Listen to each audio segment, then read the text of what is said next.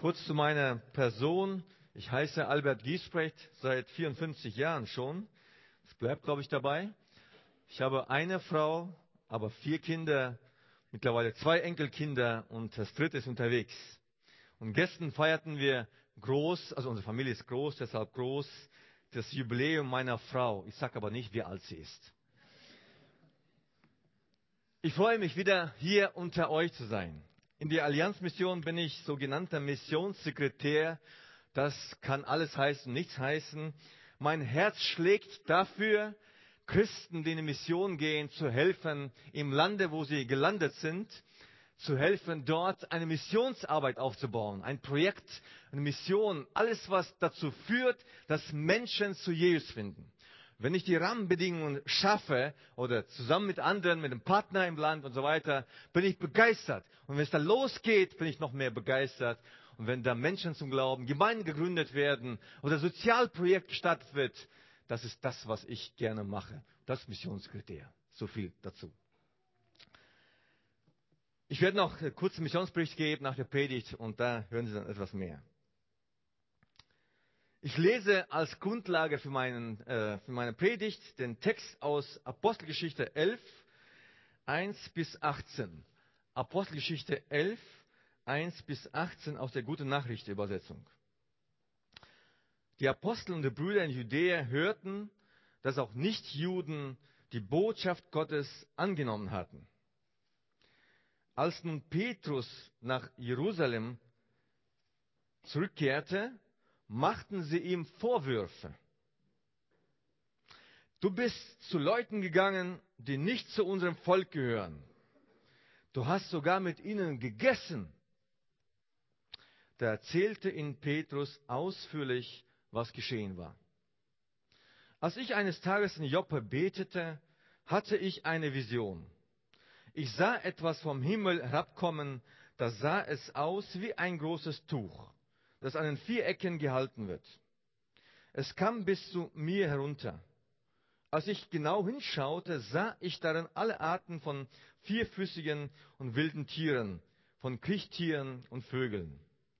Dann hörte ich auch eine Stimme, die sagte, auf Petrus, schlachte und iss. Aber ich sagte, auf gar keinen Fall her. Ich habe noch nie in meinem Leben etwas Verbotenes oder Unreines gegessen. Doch die Stimme von oben forderte mich ein zweites Mal, auf und sagte, was Gott für rein erklärt, das erkläre du nicht für unrein. Noch ein drittes Mal erging an mich dieselbe Aufforderung. Danach wurde alles wieder in den Himmel hinaufgezogen. In diesem Augenblick kamen drei Männer vor dem Haus an, in dem wir waren, Boten, die man aus Caesarea zu mir geschickt hatte.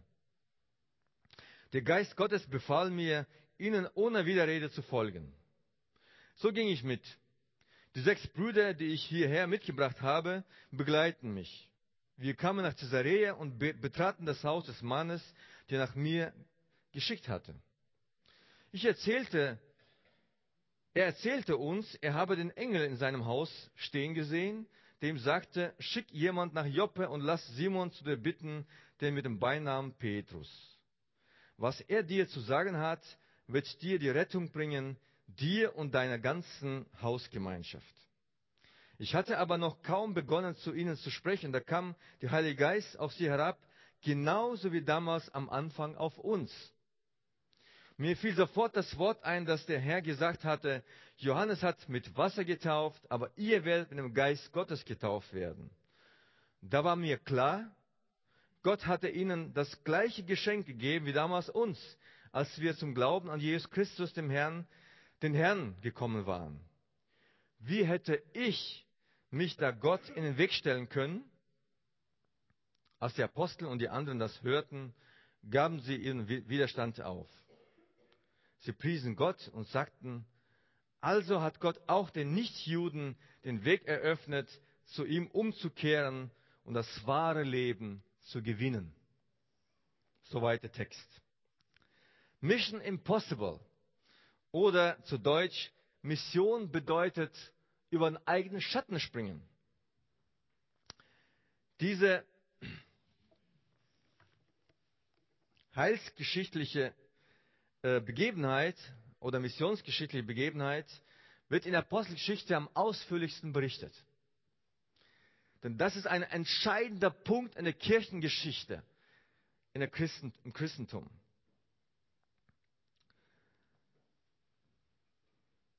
Über den eigenen Schatten springen. Was bedeutet das? Zunächst mal die Definition. Das heißt, sich überwinden oder ungewöhnlich handeln oder für eine richtige Sache einen Grundsatz ignorieren. Das alles bedeutet in eigenen Schatten springen. Petrus wird hier herausgefordert, mehrmals über seinen eigenen Schatten zu springen. Während Petrus in Joppe sich aufhält, bekommt Cornelius, ein italienischer Hauptmann, ein Offizier aus Caesarea, von Gott eine Vision. Dort heißt es, er glaubte an den Gott Israels, betete ihn an und tat viel Gutes der Bevölkerung. Ein Engel steht plötzlich vor ihm und spricht ihn an. Er sagte, du sollst den Simon Petrus aus der Stadt Joppe holen. Der hat dir etwas Wesentliches zu sagen. Darauf schickte er gehorsam die zwei Diener und einen Soldaten zu Petrus nach Joppe, um ihn einzuladen. Ich habe mich immer wieder gefragt, würdest du das machen, wenn heute eine Vision dir erscheint? Würdest du etwas sowas Verrücktes machen? Ist echt herausfordernd für uns heute, Menschen, die sehr systematisch, logisch denken. Während sie am nächsten Tag schon in der Nähe der Stadt Joppe sind, erhält auch Petrus jetzt seine Vision. Ein Tag später. So um die Mittagszeit, drei Uhr Nachmittag, wo die meisten Leute Siesta machen, hat er seine Vision. Ich möchte von einigen Schubsen heute sprechen, die Gott Petrus gibt, um ihn von A nach B zu bewegen. Viermal oder einige Male tut Petrus etwas Außergewöhnliches, was er noch nie in seinem Leben getan hat. Und schließlich springt er über seinen eigenen Schatten. Dabei musste Petrus sich bekehren. Das heißt, er musste umkehren von seinem verkehrten Denken und lernen, die Menschen anderer Völker so zu sehen, wie Gott sie sieht. Bis dahin hat er die Heiden ganz anders gesehen. Nun musste er sich einem echten Paradigmenwechsel unterziehen. Eine 100% äh, oder 180% Wende in seinem Denken, in seiner Sicht, in seinem, seinem äh, Verstand. Mein Eindruck ist, dass es Gott mehr Überzeugungskraft gekostet hat, Petrus zu bekehren, als Cornelius. Und ich frage mich manchmal, ist es vielleicht bei uns im Leben manchmal so, Gott möchte im Leben, wie wir auch gesungen haben, weiter diese Gesellschaft der Welt verändern Stück. Ob jetzt in, konkret bei einer Person im Leben durch dich oder in einer Volksgruppe oder in der Nachbarschaft. Und er möchte uns bewegen zu bestimmten Dingen. Oft etwas, was für uns sehr ungewöhnlich, nicht möglich erscheint. Impossible. Ich möchte ein Zitat vorlesen von Charles Finney, einem äh, Erweckungsprediger aus USA vor etwa 140, 150 Jahren. Eine Erweckung wird auf zweierlei Weise gefördert. Erstens durch die Beeinflussung der Menschen und zweitens durch die Beeinflussung Gottes. Die Menschen werden beeinflusst, indem man ihnen die Wahrheit nahebringt. Der Arm Gottes wird durch das Gebet in Bewegung gesetzt. Nicht als ob ich mit dem Letzteren sagen wollte, dass das Gebet eine Veränderung in Gottes Gesinnung, seinem Wesen oder Charakter hervorbringen würde. Nein, sondern das Gebet bewirkt eine Veränderung in uns, die es ermöglicht, Gott so zu handeln, wie er sonst konsequenterweise nicht handeln würde. Dieses Zitat geht mir nach. Ein, ich habe es genannt, ein ehrliches Gebet. Ich weiß, wie es einem geht, wenn man ernsthaft sagt, Herr, ich möchte dir folgen. Ich möchte wirklich deinen Willen tun, nicht meinen. Und wenn wir es ernst meinen, es geht unter die Haut. Ich habe Angst, wenn Gott das ernst nimmt und mir plötzlich einen Auftrag gibt, es kann ein Telefonat nur sein, ein Versöhnungsgespräch oder sonst was. Es gibt tausend Dinge. Aber das, was genau, wovor du Angst hast.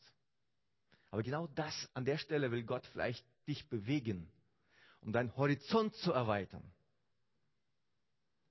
Ehrliches Gebet. Ich ermutige mich und ich ermutige euch immer wieder zu einem ehrlichen Gebet.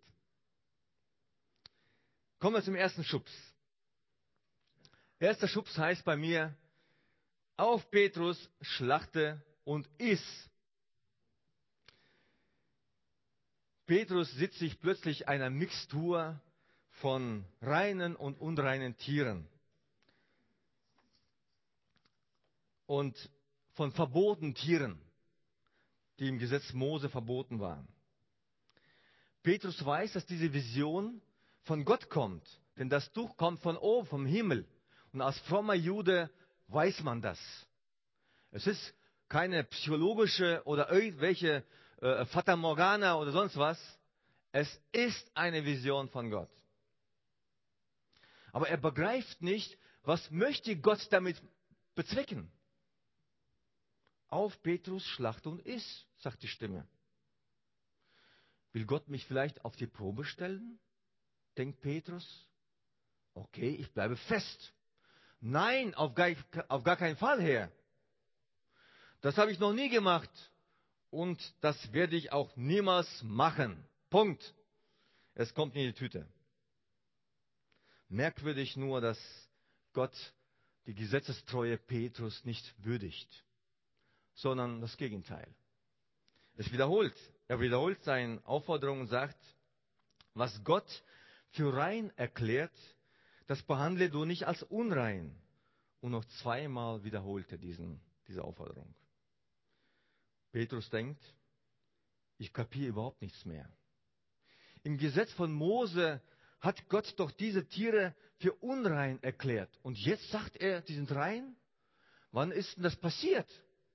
Ist etwas an mir Entscheidendes vorbeigegangen? Jahrhunderte, Jahrtausend alte Theologie, Bibelverständnis. Da ist unsere FEG-Dogmatik noch, steckt in Kinderschuhen. Und dein und meine persönliche Bibelverständnis noch weniger. Man muss sich bedenken, sie hat tausend alte Gebote Mose plötzlich über den Bord werfen. Petrus grübelt und grübelt. Über den Graben seiner Theologie springt er noch nicht, aber es beginnt gewaltig zu schwanken. Ich merkte, wie mein dogmatisches Verständnis ins Wanken kam, als ich vor, vor einigen Jahren in Tadschikistan unterwegs äh, war. Ich komme aus diesem Land ursprünglich und dort, dort begann eine, eine erweckliche Bewegung unter Moslems. Tadschike sind Moslems. Und wir wurden eingeladen zu einer äh, Veranstaltung, also einem Gottesdienst im Freien. Ist alles locker und frei da, ist warm. Es kamen so etwa 100 Leute, Kinder, Erwachsene, so ein bisschen tumultartig war das da. Laut. Und ich nahm mein Konzept, wie es so gehört in der FG, und fing an zu predigen. Plötzlich schreit eine Frau von hinten, ey Pastor, kannst du mein Kind einsegnen? Was? Und der andere, der dritte, der vierte. Ich dachte, Moslems, was, was verstehen Sie darunter? Wer hat es Ihnen gesagt? Ich kam durcheinander. Plötzlich standen die alle vorne. So acht bis zehn Kinder und äh, äh, Eltern oder Großeltern und schaut mich an. Und ich, ich begann zu schwitzen innerlich. Ich hatte Angst bekommen. Was machst du jetzt?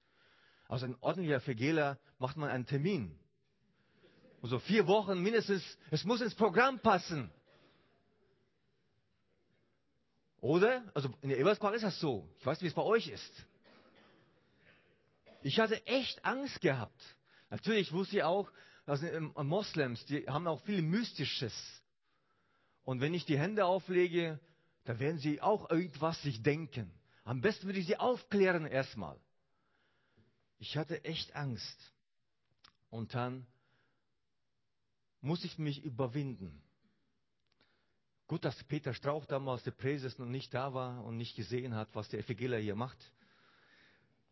Aber ich betete und während des Gebets kam plötzlich Frieden und Ruhe in mein Herz und ich hatte den Eindruck, das Wort Jesu, du bist doch berufen zum Segnen.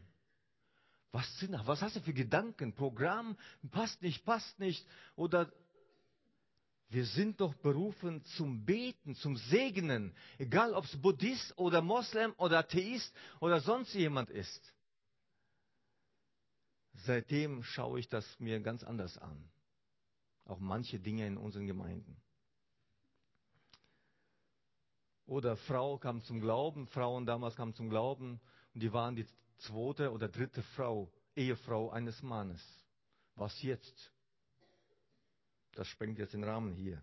Aber wir waren herausgefordert, neu zu denken, neu zu forschen, auch in der Bibel natürlich. Was machst du jetzt? Ich weiß nicht, wie alt deine Dogmatik ist, dein Verständnis der Bibel, deine geistlichen Erfahrungen. Wie alt sind eure Gemeindeformen? An manchen Stellen schließt du vielleicht falsche Kompromisse nimmst das Wort Gottes vielleicht nicht mehr so ernst unter dem Druck der Gesellschaft, der Medien und vieles andere mehr. Willst, ich sag mal platt, liberal und beugst dich unter bestimmten Mainstreaming. Oder an manchen Stellen bist du vielleicht, je nachdem, zu eng und hältst dich unnötig an irgendwelchen Formen, Dogmatik oder Verständnissen auf, die dich eigentlich einengen und verhindern einen weiteren Schritt im Glauben, in der Erfahrung, neue Erfahrungen zu machen.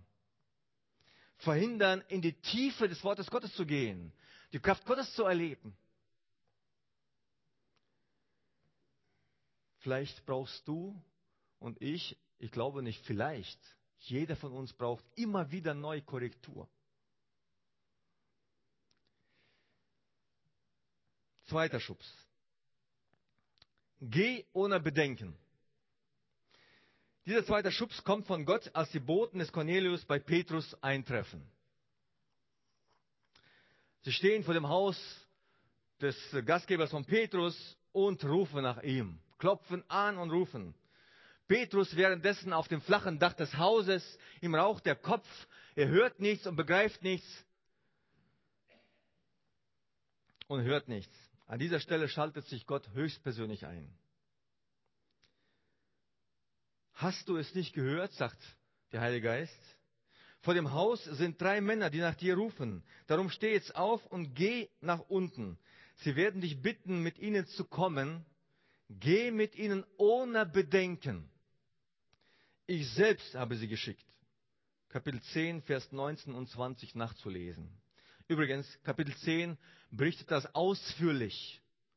Komplett Kapitel 10. Heute ist ja das, der Tag des Herrn. Heute haben wir Zeit. Lesen Sie nach Kapitel 10 nochmal. Dann haben Sie das ganze Bild.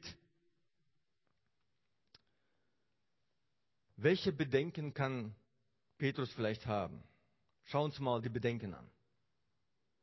Ich, Petrus, soll die Einladung eines römischen Offiziers annehmen, eines Heiden, lieber würde ich sterben.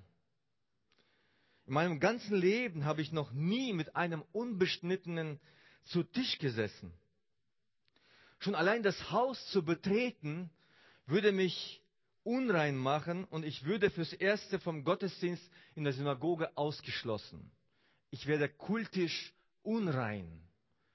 Das weiß Petrus schon seit der Kindheit. Und wenn Cornelius mich zu Tisch bitten würde, was soll ich denn da essen? Alles würde mich verunreinigen. Das Brot, die Milch, das Olivenöl, der Wein und am meisten natürlich das Fleisch, das sehr wahrscheinlich von einem verbotenen Tier stammt und vorher einer heidnischen, heidnischen Gottheit geopfert war. Und das in jedem Fall nicht koscher geschlachtet ist und Blut enthält. Das alles rattert bei Petrus durch den Kopf und viel mehr noch. Für uns heute keine Frage. Wir essen Schweinefleisch, wir essen alles. Keine Herausforderung für uns. Kein Schubs, keine, keine, kein Mission Impossible. Aber für Petrus damals. Aber welche banale Herausforderung hast du heute im Alltag? Ich war einmal unterwegs in Weißrussland. Wir besuchten eine kleine Gemeinde in Südweißrussland, etwa 150 Kilometer von Tschernobyl. So ein radioaktiv verseuchtes Gebiet. Und da gab es auch so eine kleine Erweckung und entstanden einige Gemeinden oder waren im Entstehen. Und wir kamen dahin, äh, um da zu schauen, was können wir tun, wie können wir helfen, dass da Gemeinden entstehen. Als erste natürlich hat der Gastgeber uns an den Tisch gesetzt.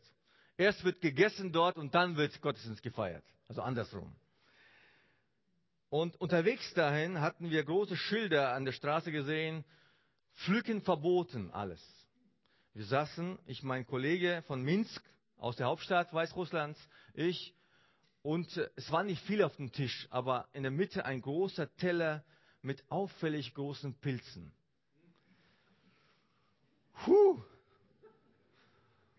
Und der Gastgeber stand auf, zitierte Markus 16, wenn ihr was Giftiges trinken werdet, wird es euch nicht schaden. Ich dachte für mich, im Hauskreis ist es wunderschön zu diskutieren, darüber zu philosophieren. Aber wenn man dran ist, ist es anders. Irgendwie ein ganz anderes Gefühl. Und er betete und er erzählte uns noch Geschichte, sprengt den Rahmen hier, erzählt die Geschichte, dass er, wenn er aus dem Wald gingen, mussten die sich einer Kontrolle unterziehen. Und alle Eimer, da ging der, der, der, äh, der Messwert viel höher über den äh, Erlaubten. Und bei ihm im Eimer war es unter.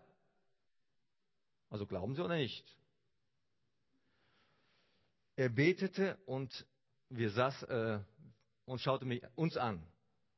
Ich schaute meinen Kollegen aus Minsk an, er schaute mich an, die Augen weiteten sich.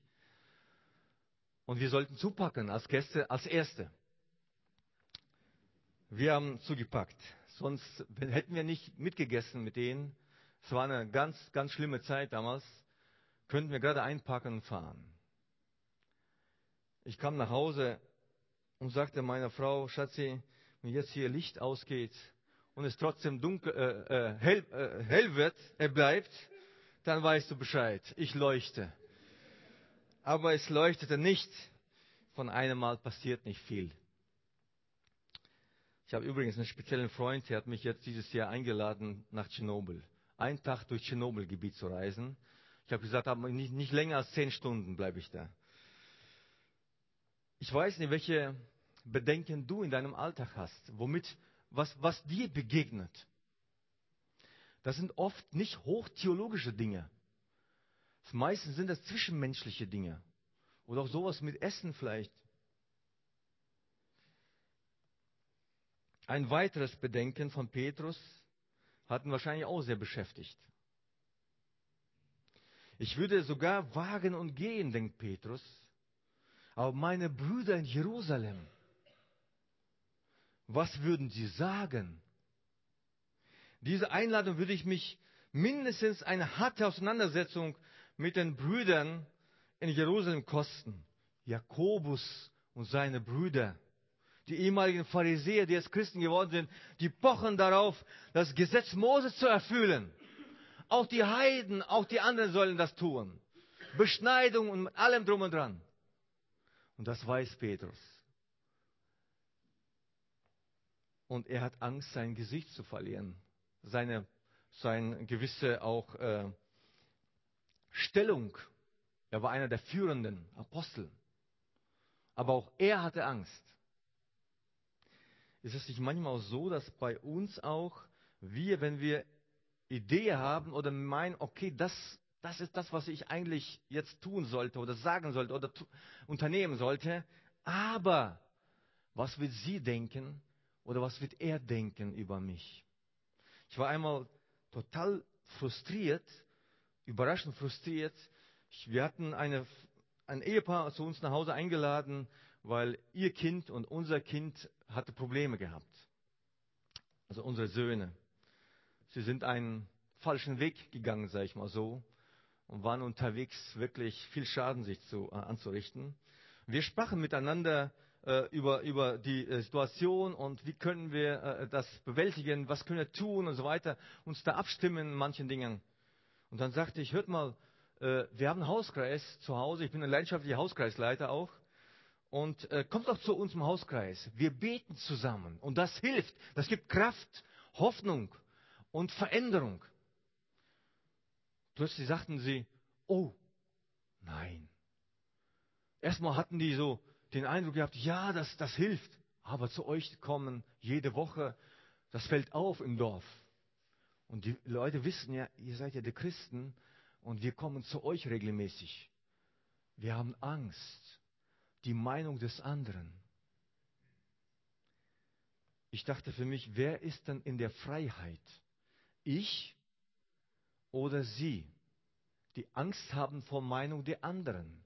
Wie stark beeinflusst dich heute die Meinung des anderen, obwohl du meinst tief im Herzen zu wissen, ja, ich muss diesen Weg gehen oder ich darf diesen Weg gehen. Und Gott wird durch mich etwas verändern. Auch in mir in der Regel. Die Bedenken. Nun, Petrus geht mit. Diesmal macht er einen schon großen Satz. Er springt über seinen eigenen Schatten und betritt das Haus des Römers eines Unbeschnittenen. Noch nie im Leben hat er sowas gemacht noch nie mal geträumt davon. Und gleich als allererstes stellt Petrus klar, wie ungeheuerlich dieser Schritt für ihn als Juden ist.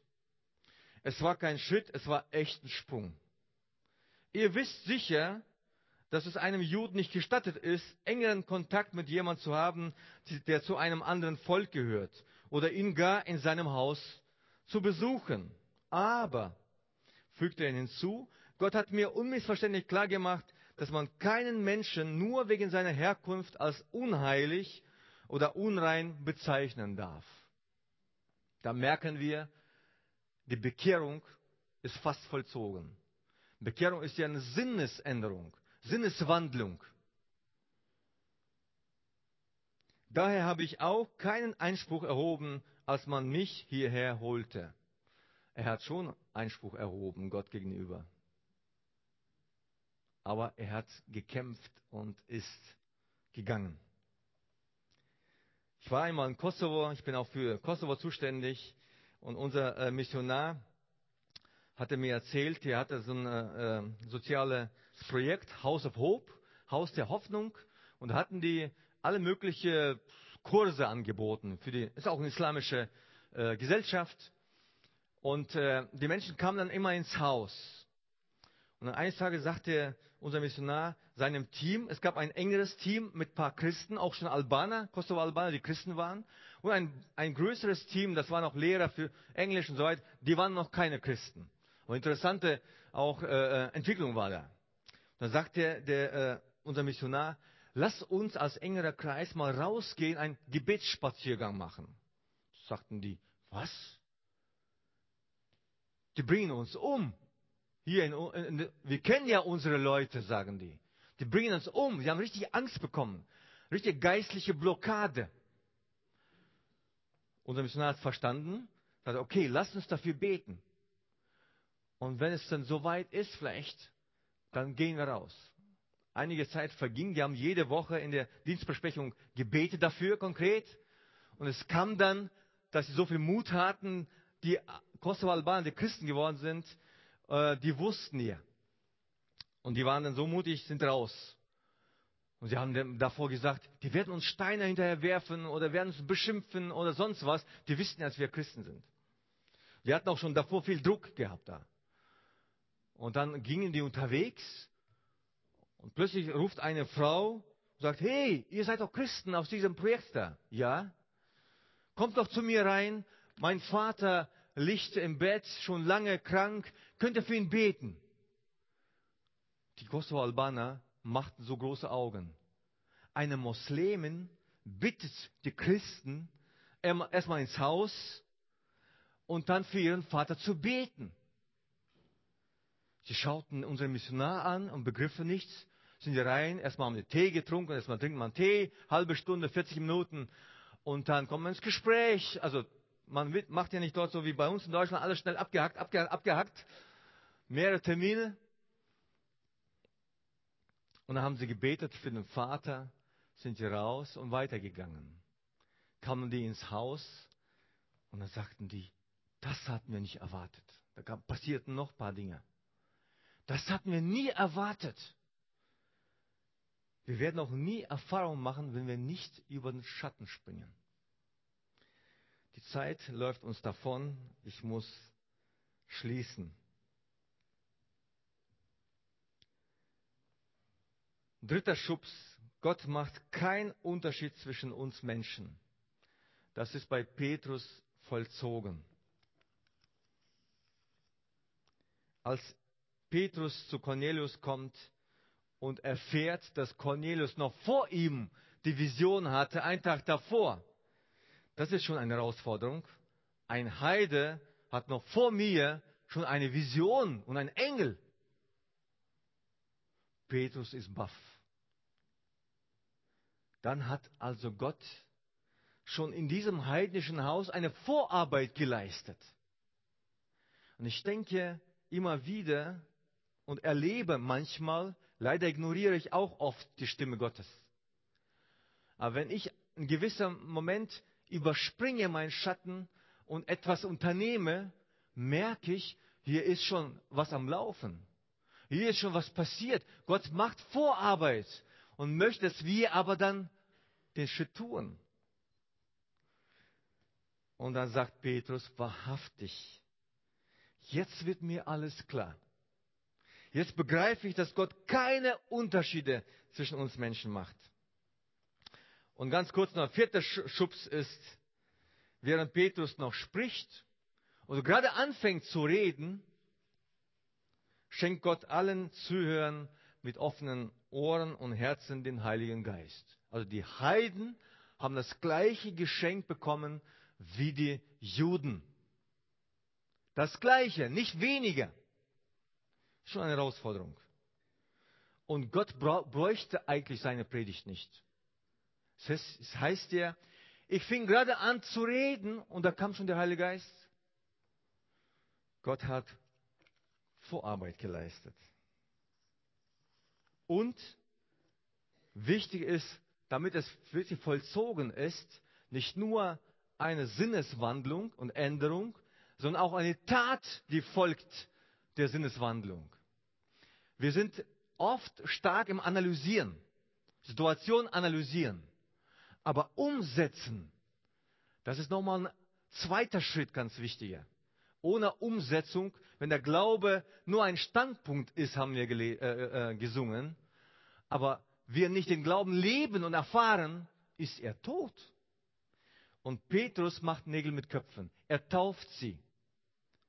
Denn an dieser Handlung kann Petrus auch dann an raus, äh, äh, äh, Verantwortung gezogen werden in Jerusalem. Und war er auch. Er tauft sie auf den Namen des Vaters, des Sohnes und des Heiligen Geistes. Und erkennt der Mensch, setzt damit seine Unterschrift, dass die Heiden genauso äh, jetzt Christen sind und Gottes Volk sind, wie auch die äh, Judenchristen. Ich schließe mit Psalm 18, Vers 30. Mit dir, mein Gott, erstürme ich Schutzwelle. Mit dir springe ich über Mauern, schreibt David. Und ich füge hinzu, und über meinen eigenen Schatten.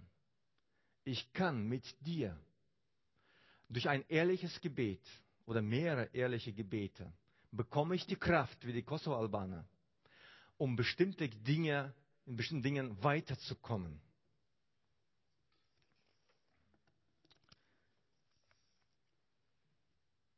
Mit weitem Horizont. Wir singen gleich ein Lied. Ich bitte euch, wenn wir das Lied singen, es betend zu singen. Ich bitte euch, das singend zu beten. Auch den Text. Schaut auf den Text und singt in betend und bet, betet singend.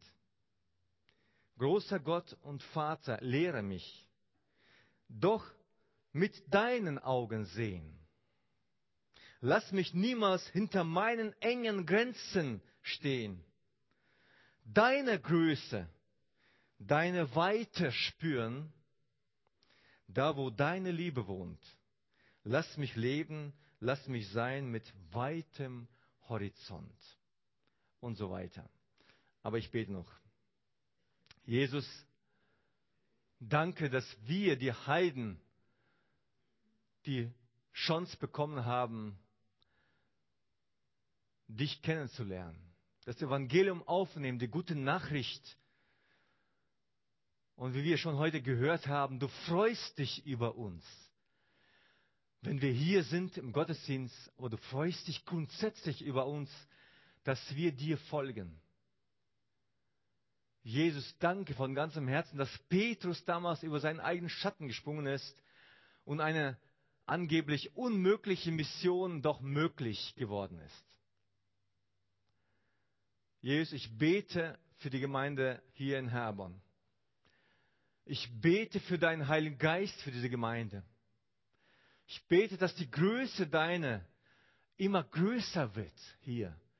Vor den Augen der Menschen, im Herzen der Christen hier in Herborn. Und ich bete, Jesus, dass Menschen in Herborn erfahren durch einzelne Christen hier, dass du ein mächtiger, ein barmherziger, ein liebevoller, freundlicher, ein kraftvoller Gott bist, der Menschenleben verändert. Egal in welcher Situation jemand steckt. Jesus, ohne dich, wie wir es gelesen haben, können wir nicht in unseren eigenen Schatten springen.